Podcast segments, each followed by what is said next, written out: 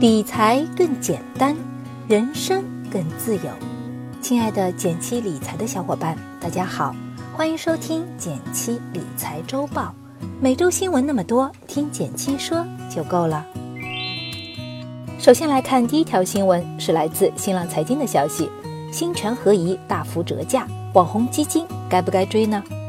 爆款基金新权合一持仓前十的股票有多只最近连续大跌或跌停。以上市首日该基金份额净值零点九五八元为开盘参考价，当天盘中便触及跌停，最终以零点八八六元的价格收市，折价率百分之七点五二。新权合宜是前段时间有名的爆款网红基金，在发行时被疯狂追捧，一天就募集了三百二十七亿，可以说是只巨无霸基金。最近。因为重仓的几只股票连续大跌或跌停，它又成为了话题的焦点。新闻里提到的折价，是一些封闭基金特有的一种情况。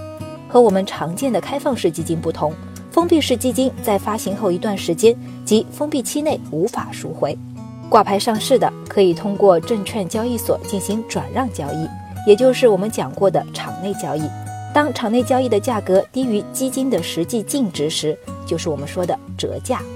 举个例子，截至今天，新权合一的净值估价约为零点九四七元，而场内的收盘价格只有零点八六四元，折价了近百分之十。封闭基金之所以折价，一方面是因为封闭期无法赎回，为了换取流动性，转让卖出往往价格更低；另一方面也会受到基金本身表现的影响，因为投资者不看好未来收益。悲观情绪体现在了价格上。现在看来，新权合一的折价这两个因素都有。那像新权合一这样的网红基金，到底能不能追呢？还是那句话，我们买基金还是要看基金本身的情况，基金经理、历史业绩、基金规模和投资策略等等究竟如何，这些才是重要的。如果看好一只基金，也别太纠结短期的市场波动涨跌，更应该注重的是长期的回报。第二条新闻是来自《二十一世纪经济报道》的消息，格力十一年来首次不分红，股价接近跌停。四月二十五日，格力披露二零一七年净利润创历史新高，但同时宣布本期利润不分红，留存资金用于集成电路等新产业。第二天，格力股价低开百分之九点八九。据最新公告表示，格力会于二零一八年度中期分红。上市公司的分红主要有两种，一种是送股票，还有一种是送现金。相对来说，投资者更看重现金分红，因为上市公司能把赚到的现金分给股东，一定程度上反映了它的经营情况良好，业绩具有较高的真实性。格力电器上市至今一直保持着高分红的传统，平均分红率超过百分之四十，而 A 股的平均分红率是百分之三十左右。相当于每赚到一百块钱就分给股东四十元，因此这次年报中突然宣布不分红，导致很多投资者选择卖出。第二天，格力电器的股价下跌近百分之九，一度接近跌停。其实，股价的涨跌受到两个因素的影响：业绩和情绪。像格力这样的股票，短期受到情绪影响，也会出现大幅跳水；但从长期看，因为它的业绩始终是上升的。股价也跟着稳步上涨。我们投资股票，核心还是要关注业绩是否增长。相比捉摸不定的情绪，业绩才是股价上涨的关键因素。如果你也想投资这样的股票，不妨来我们的零基础学成长股课程，一起发掘业绩稳定增长的成长股，让好公司为你赚钱。第三条新闻是来自每日经济新闻的消息。善林金融涉嫌飞吸六百余亿元，你的网贷投资安全吗？四月二十四日晚间，上海市公安局官方微博发布，涉嫌非法吸收公众存款，善林金融法定代表人周博云等八人批捕。最近啊，善林金融的暴雷让很多投网贷的朋友心慌慌，很多朋友都在问，善林旗下几个子平台开通了银行存管，为什么还会出问题呢？我们一直强调，是否上线银行存管是分析一家网贷平台必要的检查项目。但有了存管，也不代表绝对的资金安全。存管银行可以使平台无法直接接触资金，但平台所募集的项目决定了资金的最终流向。如果是虚假标的，你的资金一样处于十分危险的状态。投资网贷不仅要看平台是否靠谱，也需要仔细审核你的钱最终借给了谁，借钱的用途是什么，如果借款人逾期违约，有没有其他的保障措施等等。其实，无论网贷还是其他投资，我们需要有正伪思维。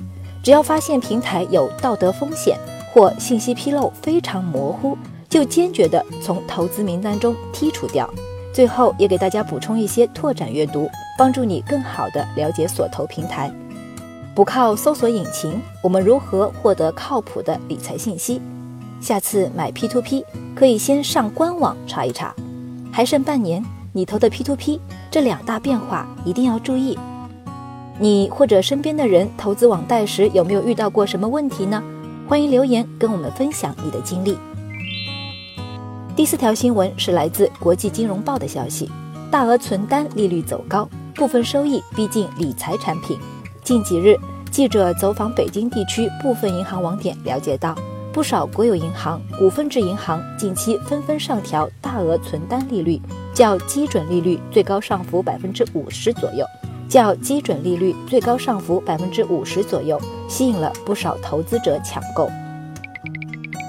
大额存单是一种大额存款凭证，对个人投资者的认购门槛非常高，一般是二十万或三十万起，但收益也略高于银行定期存款，保本保息。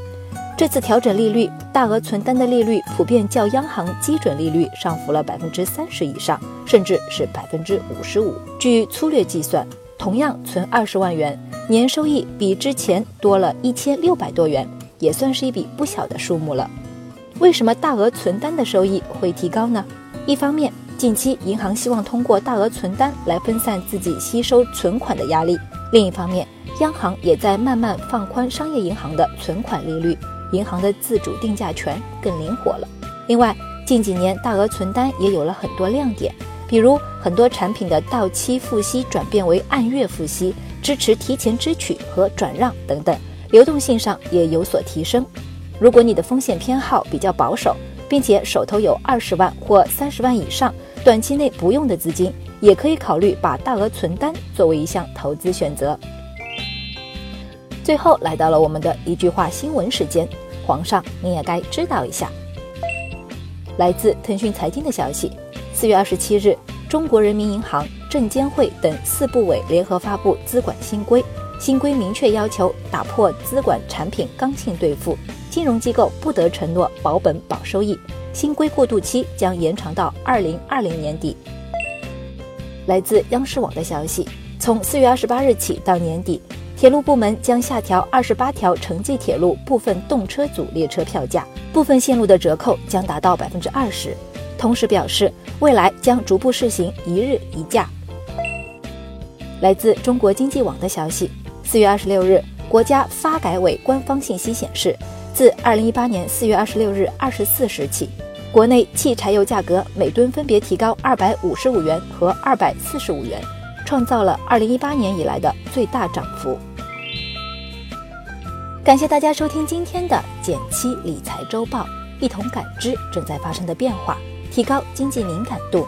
更多投资新闻解读及理财科普。欢迎关注我们的公众号“简七独裁”，简单的简，汉字的七，我在那里等你。